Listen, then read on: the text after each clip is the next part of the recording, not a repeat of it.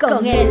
Una producción creada pensando en ti, donde aprenderás cosas maravillosas que te ayudarán en tu diario vivir y te guiarán a una vida feliz.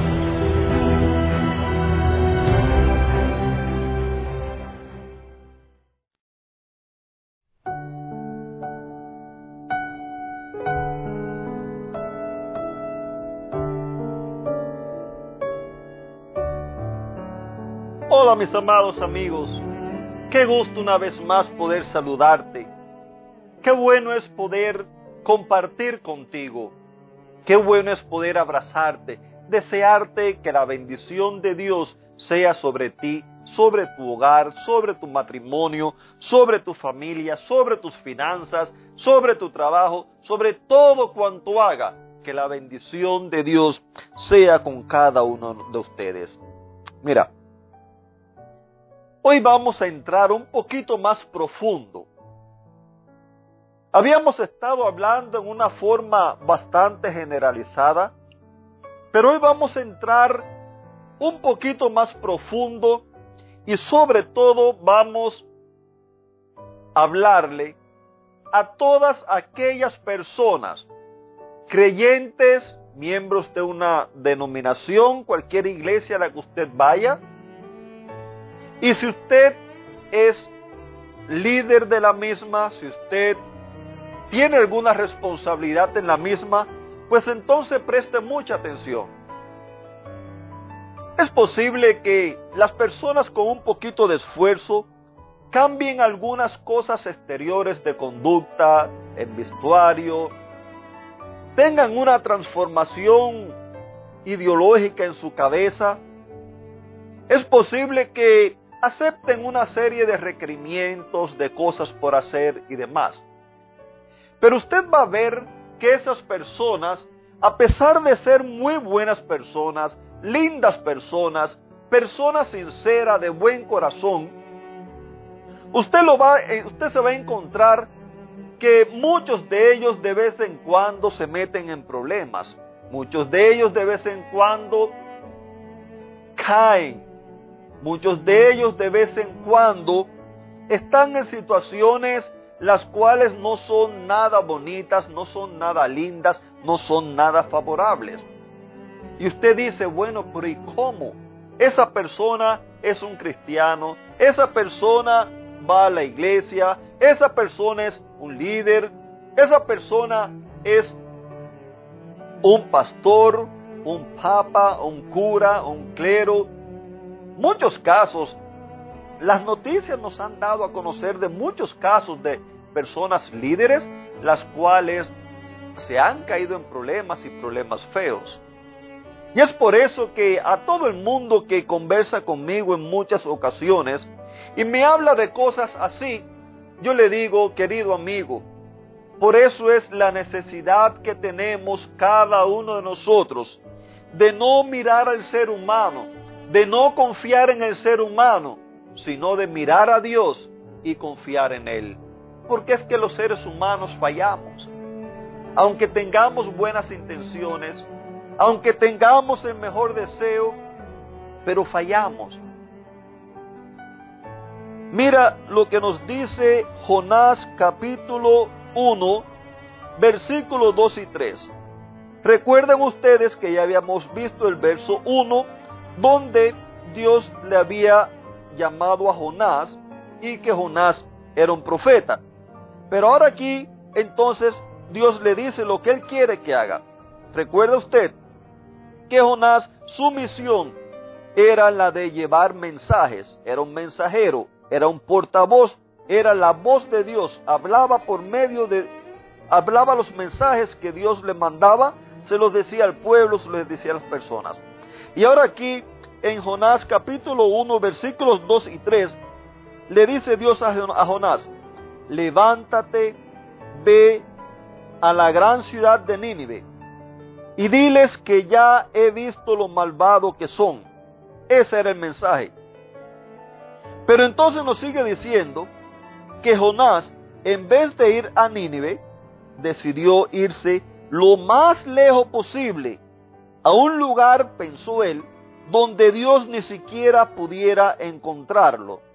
Nínive se dice que quedaba al, al este de Israel. Sin embargo, nos dice que Jonás llegó al puerto, allí vio que había una barca que iba para Jope, o Tarsi, perdón, vio una barca que iba para Tarsi, y entonces él pagó su pasaje y se embarcó, contento ahora de irse lo más lejos posible de Dios. Curioso, ¿verdad? Curioso que el hombre que toda la vida había estado al servicio de Dios, ahora Dios le da un mensaje como mismo lo había dado un mensaje en muchas ocasiones anteriores. Ahora Dios le da un mensaje y este hombre, en vez de ir hacia donde debía de ir Nínive, que quedaba al este de, de Israel, allí de Jope, donde él tomó el barco, entonces decide ir a Tarsi.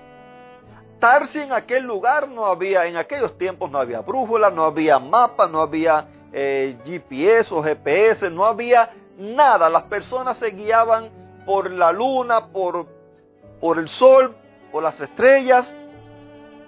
Y según en aquellos tiempos, Tarsi llegaba donde en el final del mundo, donde nadie sabe dónde estaba. Así que para allá decide irse Jonás. Ahora, ¿qué fue lo que motivó a Jonás a tomar esta decisión tan drástica? Finalmente él había recibido un mensaje de Dios. Él estaba acostumbrado a ser un mensajero de Dios. Estaba acostumbrado a enfrentarse a las personas, a enfrentarse al pueblo, a, enfrentarse a distintos grupos étnicos. Él estaba acostumbrado a toda esa serie de cosas. En ocasiones le aceptaban y le agradecían el mensaje que él traía. En otras ocasiones quizás le decían, Jonás, échate para allá, no queremos verte. Mira, lo mejor que haces es perderte de nuestra vista antes que te entremos a golpe. Cualquier cosa de esa puede pasar. Pero el asunto es que ahora nadie se enfrenta a él. Él no se enfrenta a nadie. Él toma una decisión y dice, me voy a ir al otro lado contrario completamente. Y más que eso, me voy a ir donde Dios ni siquiera pueda verme. Y yo estoy seguro que ya para esa fecha, ya Jonás sabía lo que se había escrito en el Salmo 139, donde dice el autor, si yo subiera a los cielos, ahí estás tú. Si bajo al estrado, si bajo al sepulcro, ahí estás tú. Si voy a lo profundo de la mar, ahí estás tú. Donde quiera que voy, ahí estás tú. Es más, dice el que escribió Dice, ¿a dónde me voy a esconder de tu presencia? ¿A dónde voy a huir? ¿A dónde me voy a ir?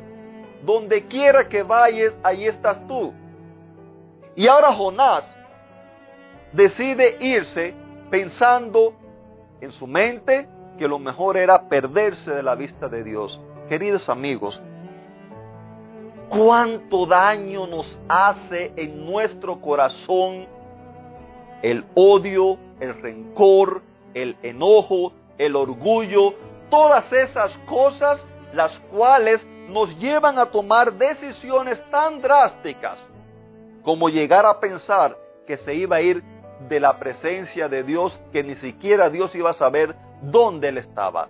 Si te das cuenta, es una idea completamente errónea, es una idea completamente torpe. Sin embargo, Jonás, basado en el odio, en la rabia, en el rencor que sentía hacia los ninivitas. porque ¿Quién eran los ninivitas? ¿Quién era Nínive, la ciudad donde Dios le había dicho a Jonás que fuera? Nínive en aquel tiempo era una ciudad poderosa y era una ciudad la cual, como decimos en nuestro lenguaje, le tenía puesto el pie arriba al pueblo de Israel. Los tenían oprimido, abusaban de ellos, le cobraban altos impuestos, le, le hacían la vida imposible. Y Jonás quería cualquier cosa menos tener que ir a dar allá. Y menos que menos ahora llevarle un mensaje de parte de Dios. Ya tú ves qué fácil es para cualquier persona aparentar ser muy buena por fuera, sin embargo, llevar cargando dentro de sí enojo, rabia, odio y rencor? Queridos amigos, no te pierdas. Mañana continuaremos hablando más acerca de esta hermosa temática. Pero hoy quiero invitarte para que tú hagas la decisión de ser feliz. Y únicamente eres feliz cuando tú decides que Dios guíe tu vida. Que Dios te bendiga.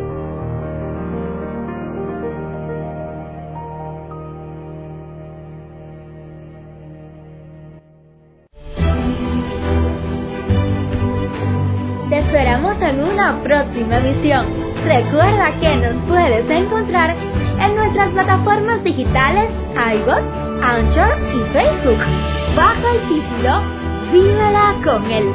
Que la paz, el gozo y la bendición de Dios sean contigo.